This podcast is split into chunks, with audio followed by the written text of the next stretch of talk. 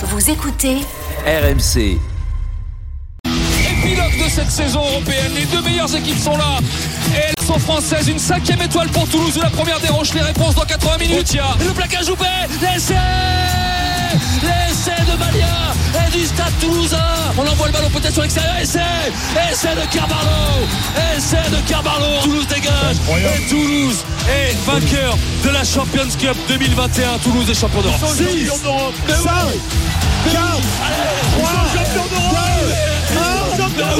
c'est gagné. Incroyable.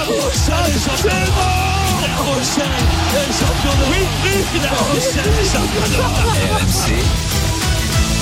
La une de Bartoli Time. Et on Ça va, ils adore- ont survécu. Et on adore. Marion écouter Wilfried Templier, lui le Rochelet, commenter cette victoire il y a quelques mois de La Rochelle sur le toit de l'Europe. Alors c'est peut-être le nouveau classique du top 14. Les deux principaux rivaux du championnat s'affrontent ce soir. Le Stade Toulousain reçoit La Rochelle, je le disais, coup d'envoi 21h05.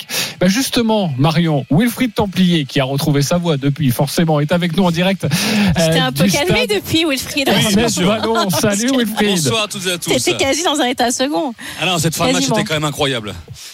Wilfried, le, le parfum d'Europe ce soir, le parfum Oui. des grands soirs du top 14. hein. Ah le choc, euh, effectivement, le, le, le choc, euh, voilà, le Stade Toulousain leader euh, au moment de- du début de cette huitième journée, le Stade Rochelet deuxième, euh, dépassé par le Stade Français euh, grâce à la, la faveur de la victoire des Parisiens hier, mais voilà, à la- à l'aune de ce, de ce match, c'est vraiment le, le choc de chez choc, on a envie de dire. En plus, à, à deux semaines de la tournée de- du 15 de France, ils sont quasiment tous là. Euh, Huit des neuf Toulousains sélectionnés euh, sont sur la feuille et les six Rochelais aussi sont là, dont cinq sont titulaires. Donc il y a un choc XXL sans dénigrer d'autres chocs. C'est vrai que Clermont la dernière fois était venu, fait pas mal de changements avant d'aller à Perpignan, de remettre une équipe un peu plus type. Et il l'avait payé en deuxième mi-temps. Une large défaite, une large victoire du Stade Toulousain, 46 à 10 face à Clermont.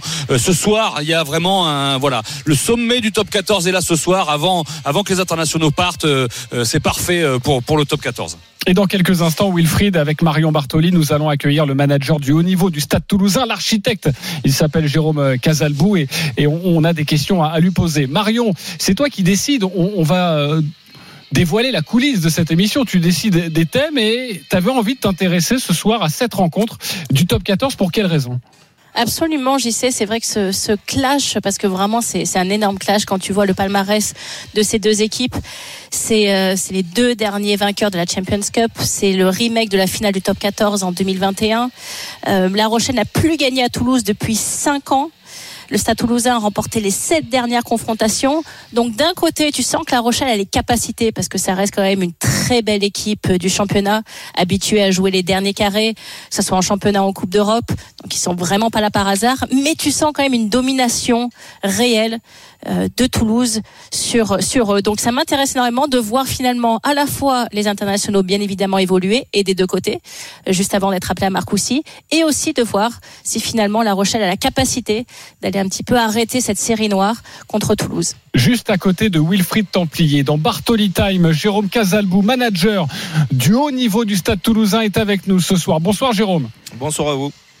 Bonsoir Jérôme. C'est l'occasion, j'imagine, de marquer un grand coup ce soir dans les têtes rochelaises, dans les têtes toulousaines aussi, et peut-être dans les têtes des autres clubs du, du top 14. C'est surtout euh, l'opportunité qui nous est donnée de continuer sur la dynamique que nous avons maintenant depuis quelques, matchs et donc euh, quel que soit l'adversaire. Mais on, sait pertinemment que cette équipe rochelaise a d'énormes qualités. C'est une équipe, même si on l'a dominée par le passé, qui nous a systématiquement posé des problèmes, qui nous donne un gros défi sur, euh, la partie physique, mais qui a des qualités aussi de vitesse un peu comme nous, avec des joueurs qui, qui ont une très bonne lecture du jeu et et donc, c'est toujours un plaisir d'avoir des confrontations de ce niveau. Donc, nous, c'est surtout euh, conserver cette dynamique en montrant un, visage positif une nouvelle fois par rapport au- aux prestations précédentes. JC, on rappelle que le Stade Toulousain a 28 points en tête du top 14. Le Stade Français est derrière avec 23 points et La Rochelle 22. A une, déjà une petite avance. C'est vrai que ce soir, en gagnant, euh, ils assommeraient quand même. C'est encore long, le top 14, on sait, mais euh, le, le matelas serait plus que confortable. Oui, reléguerait La Rochelle à 9 points d'ailleurs, hein, si, euh, si le Stade Toulousain s'imposait ce soir. Moi, la question qui vraiment me, me taraude, coach, c'est on a, on a beaucoup parlé du problème des doublons. Euh, ce soir, vous avez 8 des 9 joueurs convoqués par Fabien Galtier qui vont évoluer, qui sont sur la feuille de match. Est-ce que avec Hugo Mola, vous avez justement réfléchi aux, aux, difficultés que vous avez eues la saison dernière pour corriger cela à la fois dans la préparation et également sur les feuilles de match précédentes au début de ce championnat? Euh, comment vous, vous, avez géré finalement euh, la fin de saison dernière qui a été compliquée pour vous pour repartir avec euh, cette saison où vous êtes vraiment totalement dominateur?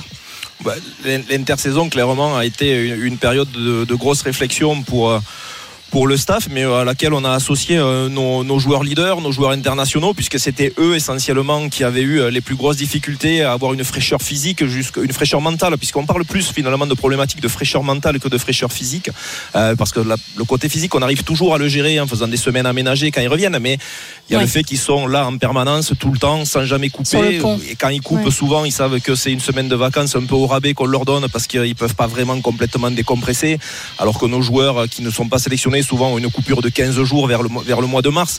Donc c'est sûr qu'il a fallu euh, réfléchir. On a regardé comment faire des compositions d'équipe un petit peu différentes, aménager un temps de jeu en le répartissant pour préparer aussi les joueurs qui ne seront pas sélectionnés et qu'on ait plus d'automatisme qu'on en a eu la saison dernière lorsqu'on est arrivé ces moments de doublon. Donc tout ça, ça a été mis, on a pesé le pour et le contre et on s'est lancé euh, dans, cette, dans, ce scénario-là depuis, euh, depuis le début de la saison, ce qui nous a porté un petit peu préjudice au tout début euh, sur le match de Pau, mais ce qui nous a aussi servi parce que ça a réveillé tout le monde, euh, d'autant plus que sur le match de Pau, quand on avait un banc conséquent, mais lorsqu'il est rentré, malheureusement, il n'a pas été au niveau attendu et ça a permis aussi bien de remettre tout le monde devant ses responsabilités. Là, ça se passe, ça se passe bien. On a ce dernier match à gérer avant le départ de nos internationaux. Et on espère ensuite qu'on arrivera à bien maîtriser le stade français et Bayonne, qui sont deux gros morceaux aussi, surtout à Bayonne, quand on voit les résultats de, l'équipe qui a été, a été aujourd'hui une nouvelle fois vainqueur face à Perpignan et qui, a bien lancé son, début de championnat. Jérôme Casabou, manager du haut niveau du Stade Toulousain, est avec nous dans Bartoli Time pour parler de cette rencontre entre le Stade Toulousain et, La Rochelle. Et, Marion le disait, Jérôme, il y a quelques instants, au niveau de la stratégie euh, du Stade Toulousain. Alors forcément, quand on s'appelle le Stade Toulousain, on a des internationaux.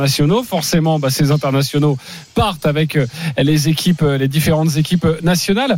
Euh, quand on vous parle de stratégie de recrutement. Vous vous en occupez, Jérôme, euh, du recrutement. Et quand on dit oui, mais le Stade Toulousain, ils prennent que des internationaux, est-ce que c'est quelque chose qui vous agace ou pas du tout?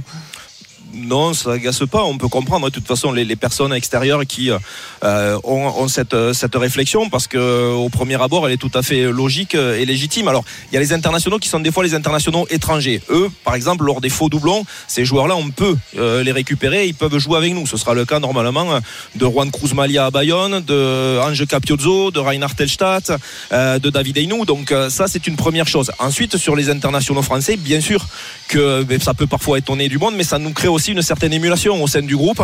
Et, euh, et du coup, on sait qu'on a des joueurs de haut niveau. Il faut aussi recruter des joueurs de haut niveau. Et puis, euh, n'oublions pas que notre, notre fonds de commerce, c'est quand même la formation de nos jeunes joueurs. Et au-delà des noms que l'on peut recruter, quand on regarde le nombre de joueurs qui ont été formés au club, de jeunes joueurs qui ont aujourd'hui démarré les rencontres, qui performent, qui prennent de plus en plus de temps de jeu, on compense aussi ces périodes-là par rapport à ces jeunes que l'on a formés, à qui on donne beaucoup d'expérience et qui nous le rendent bien parce que franchement, aujourd'hui, lorsqu'on voit le match qu'il y a eu à Montpellier, lorsqu'on voit certaines entrées en jeu contre, contre Clermont ou contre le Racing, on sait qu'on a des jeunes qui vont devenir de plus en plus dominants et on compense aussi l'absence de certains internationaux qui nous servent d'émulation entre nos joueurs de haut niveau. On se sert de ces jeunes joueurs formés au club pour euh, obtenir aussi eh bien, le résultat que l'on souhaite dans notre forme de jeu et dans l'engagement que l'on veut mettre sur chaque match. Et quand on recrute un Melvin Jaminet à l'arrière, entre se dire on va le, voilà, ne pas l'avoir des fois euh, quand il y a les matchs d'équipe de France et c'est un vrai talent, un vrai plus pour l'équipe. Euh, voilà, y a, y a, ça rentre en compte quand on réfléchit à ça? Oui, mais parce que très souvent, les joueurs que l'on recrute, même s'ils ont un statut d'international, euh, ils ont aussi des polyvalences. Et ce qu'il faut que les gens comprennent, c'est-à-dire que lorsqu'on réfléchit, on réfléchit pas forcément avec le numéro du joueur que les personnes lui voient porter dans le dos en équipe de France. On connaît aussi que Melvin Jaminet, son poste de formation, c'est demi d'ouverture. Euh, on sait aussi qu'il peut évoluer à l'aile. On sait que Thomas Ramos peut évoluer à l'ouverture, qu'il peut évoluer à l'arrière. On sait qu'Ange Capiozzo peut évoluer en neuf, à l'aile ou à l'arrière. Arthur Retière, on le voit aussi, il peut évoluer à plusieurs postes derrière. Donc on tient compte de tout ça. On aime bien les joueurs polyvalent au stade toulousain parce qu'il couvre plusieurs, plusieurs postes bien sûr mais en plus il le couvre très bien et, et il rentre parfaitement dans notre projet de jeu. Merci beaucoup Jérôme Casalbou d'avoir été Jérôme. en direct et bon match. avec Marion Bartoli et merci de nous avoir consacré quelques minutes euh, juste avant le coup d'envoi c'est à 21h05 Wilfried on te retrouve tout à l'heure Toulouse-La Rochelle Ouais, à tout voix, à l'heure, ouais. Oui, oui, oui, oui, ça va être. euh, non, mais on, est- on se languit de ce choc. Hein, euh, franchement, ça va être, ça va être vraiment, vraiment euh, génial là pour euh, avant de se tourner vers l'équipe de France. C'est voilà, c'est c'est un gros, gros, gros rendez-vous entre Toulouse et La Rochelle. Oui, et puis c'est une magnifique soirée sur RMC. Il y a ce match évidemment, il y a aussi la rencontre de Ligue 1 entre Lille et Monaco, Marion à 20h45 et il y a aussi le Grand Prix des États-Unis, Grand Prix d'Austin. Alors, il n'y a plus grand-chose à jouer, quoique aussi il y a quand même des, choses évidemment, mais le titre de champion du monde, ça c'est pour pour Max Verstappen. J'adore ton malheureusement Marion. Ça veut ça veut tout dire dans, dans ta Oui, mais ils ont quand même triché sur le plafond. Je te le rappelle, le plafond budgétaire. Oui. On attend la sanction. Eh Oui, ben oui, Eh ben oui, oui, Lewis Eh ben Hamilton oui, a un oui, peu oui, mis la, oui, la oui. pression cette semaine. Eh, Sachez qu'à 19h30, il y aura Bartoli Baston et ce scandale qui secoue le monde des échecs. L'entraîneur du numéro 1 mondial se confiera pour la première fois sur cette affaire avec toi, Euh, Marion. On va tout vous expliquer, évidemment.